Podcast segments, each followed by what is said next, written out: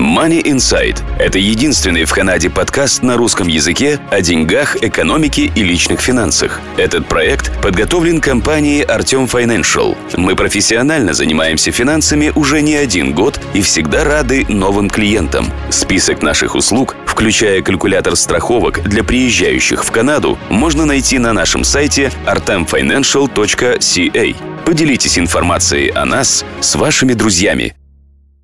Добрый день, дорогие друзья! Money Insight, ваш подкаст о финансах и деньгах. Сейчас в эфире и а, я, Марина Буланцева. Приветствую всех вместе с Александрой Малышевой, которая представляет компанию Arteo Financial. И говорить мы будем сегодня о защите людей, которые имеют страховку в компаниях, если компании возникли какие-то, ну, скажем так, аккуратно, мягко финансовые проблемы. Все мы знаем, что такое банкротство. Если банкротство касается страховой компании, то это трагедия и для страховой компании, и, возможно, это проблемы для э, людей, которые застраховали свое имущество или имеют какие-либо другие продукты, купленные в этой компании. Насколько велика будет проблема для людей? Вот сегодня наш вопрос именно к Александре по этому поводу. Добрый день, Александра. Скажите, пожалуйста, стоит сильно нервничать или можно все-таки успокоить людей? Насколько велика проблема, прежде всего, для тех, кто живет в Канаде? Но проблема не велика, потому что всего банкротств пока за историю Канады насчитано 4. Это сравнительно мало, даже если сравнивать с нашим соседом. Последнее произошло в 2012 году. Это был Union of Canada Life компания. Хочу сразу сказать, что страховая индустрия в Канаде является одной из старейших и строго регулируемых индустрий. Вот, уходящий корнями в 1887 год, когда была основана всеми сейчас известная компания Manulife, раньше она немного по-другому называлась, она была основана нашим первым премьер-министром также для защиты интересов застрахованных лиц в 1990 году была организована некоммерческая независимая организация Assuris. Каждая компания по страхованию жизни, имеющая право продавать свои продукты в Канаде, обязана быть членом данной организации. На данный момент насчитывается около 75 участников. Компания имеет э, резервный фонд свыше 100 миллионов канадских долларов – Цель у них э, на данный момент 200, что делает ее готовой к банкротству любой сложности. А, если же все-таки компания по страхованию жизни обанкротится, э, то Assurance будет сотрудничать с назначенным ликвидатором по передаче полисов другой платежеспособной компании, что обеспечит непрерывность покрытия в соответствии с первоначальными условиями полиса. Почему это важно? Они не дают кэш они передают полиса другой платежеспособной компании, соответственно, ваша страховка будет также продолжаться. Если бы они просто отдали кэш, то многие бы не смогли сделать новые страховки. Кто-то состояние, по состоянию здоровья, кто-то в силу возраста была бы уже неподъемлемая сумма. Поэтому, да, они передают, и у вас также ваша страховка продолжает действовать. Вот еще разочек просто акцентирую внимание тех, кто нас смотрит или слушает, вот, что все абсолютно канадские компании обязаны быть членами этой Assuris. Правильно, да? Я правильно вас поняла?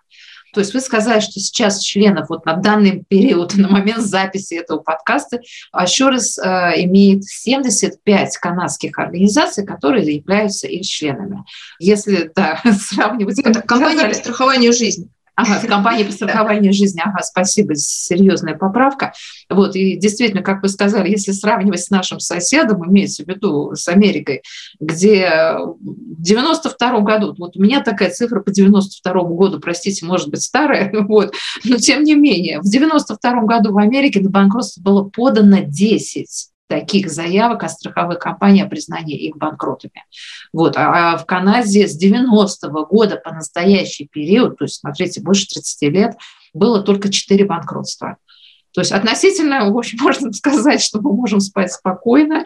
Но следующий вопрос такого плана. Что будет со страховками, если мы имеем не одну страховку в компании, которая имеет финансовые проблемы? То есть имеется в виду, то есть мы застраховали дом, машину, там что-то еще, любимую кошку.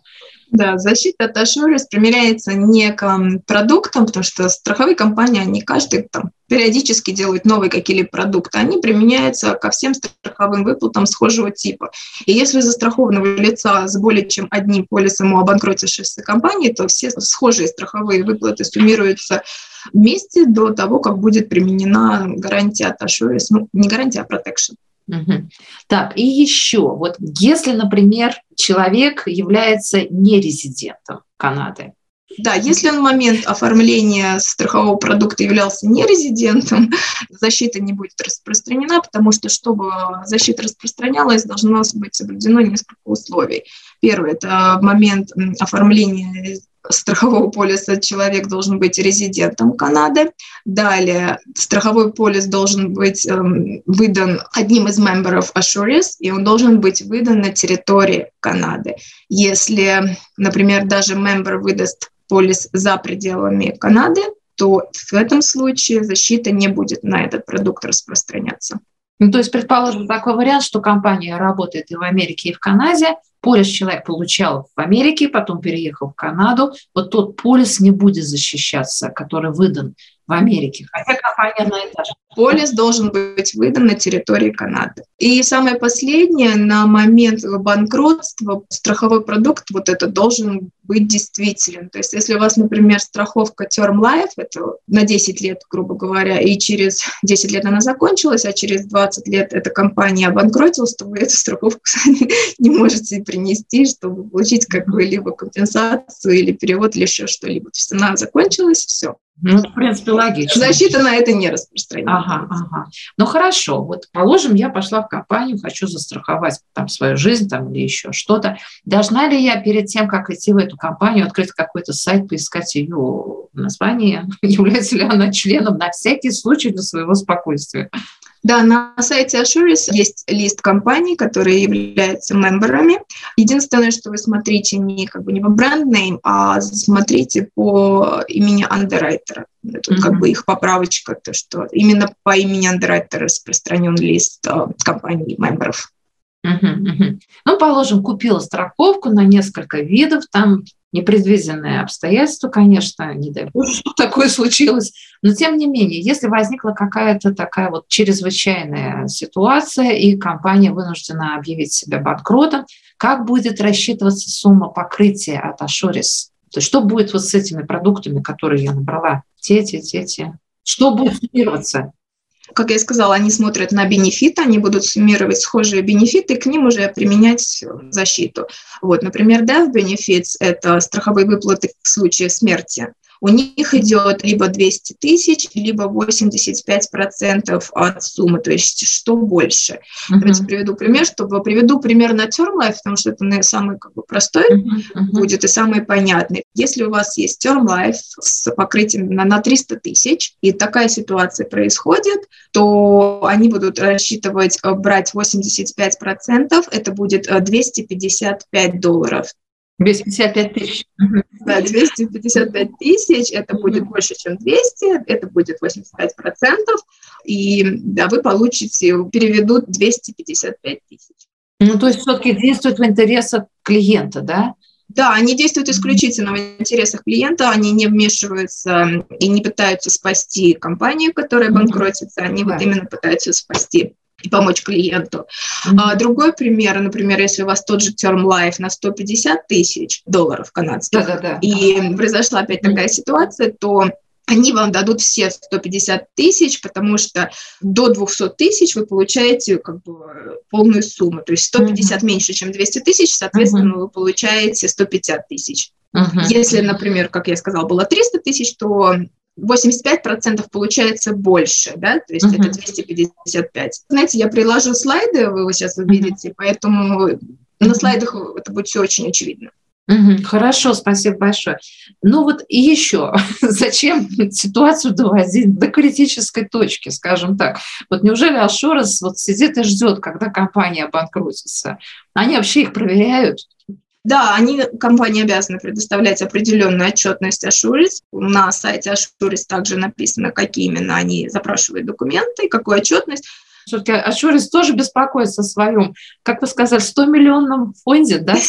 Резервном фонде. Резервном фонде, да, они не хотят их тратить просто так, вот, тем более, если они мечтают довести до 200 миллионов. Но, тем не менее, понятно, что тема очень сложная, особенно эти цифры, конечно, воспринимать цифры на слух очень сложно. Вот, Александра, спасибо, что вы приготовили слайды, и мы можем посмотреть. Да, их. я хочу еще ага. заметить, что, как я и сказал, Term Life это был очень самый простой пример. У них mm-hmm. есть защита Segregated Fund и monthly income, то есть там каждому бенефиту mm-hmm. у них есть определенные, как бы, как они рассчитывают эту защиту, есть определенные ограничения, поэтому если кому-то интересно поподробнее узнать этот вопрос, то они также могут зайти на сайт Assuris, я размещу тоже контакты, mm-hmm. посмотреть каждому бенефиту, что именно они будут использовать.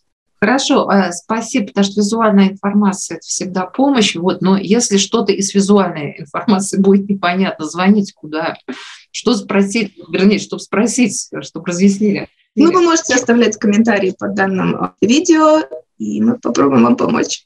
А, а вот телефон какого-нибудь колл-центра, что-нибудь есть такое? Да, у Ашуриц также есть э, телефон, у них есть имейл и веб-сайт, это тоже все будет размещено под данным видео. Спасибо большое, Александра. Если еще какие-то вопросы вот лично к вам остались, у наших зрителей, слушателей, звонить э, в компанию Артем Financial, просить соединить с Александрой Малышевой. Можно и так, да. Можно и так. Спасибо большое, Александра. вот. Нет, на самом деле тема очень сложная, тем более, если человек никогда не сталкивался со страховками прежде, либо, либо вот это совершенно а, как бы вот другая ситуация, например, касающаяся мигрантов, которые переехали с другой страны. Естественно, здесь все работает по-другому. Разобраться на самом деле очень сложно.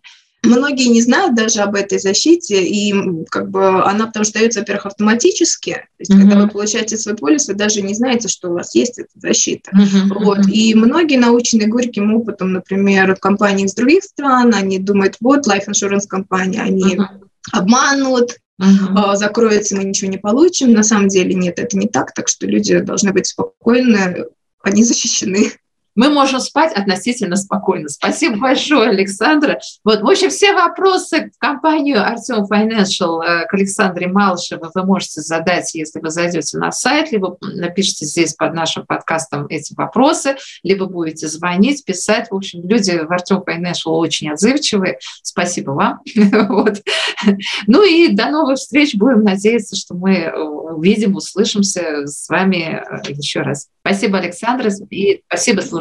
Ага, все, до свидания. Данный подкаст сделан лишь для вашей информации. Компании, инвестиции, страховые продукты и другие материалы, упомянутые в подкасте, упомянуты лишь для ознакомления и не являются рекомендацией к действию. Так как мы не знаем вашей конкретной ситуации, то мы не можем нести ответственность за ваши действия после прослушивания подкаста. Пожалуйста, обращайтесь к специалистам, если вы не уверены, как поступить. Спасибо, что слушаете нас и не забывайте задавать вопросы.